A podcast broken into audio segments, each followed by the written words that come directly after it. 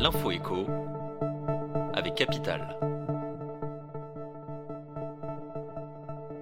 On commence avec la bonne nouvelle du jour. Si le taux maximal auquel les ménages peuvent contracter un crédit immobilier doit poursuivre son augmentation en novembre 2023, ce n'est pas irrémédiable.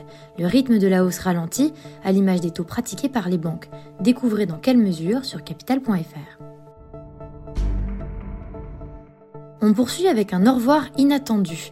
La boîte de Doliprane va quitter le giron de Sanofi après 50 années de collaboration. Le laboratoire pharmaceutique a annoncé vendredi 27 octobre la scission de son activité de santé grand public qui regroupe ses compléments alimentaires ainsi que ses médicaments vendus sans ordonnance, dont le célèbre Doliprane. On continue avec la date du jour, celle du 1er novembre. Le jour de la Toussaint, les nouveaux tarifs des consultations des médecins conventionnés avec l'assurance maladie entreront en vigueur. Aux grandes dames des docteurs, ils n'augmenteront que de 1,50€, passant de 25 euros à 26,50 euros. On vous explique tout sur notre site.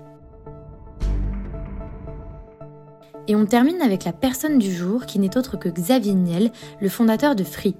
Depuis 2013, l'homme d'affaires a mis en place l'école 42 qui forme gratuitement des jeunes à la programmation informatique.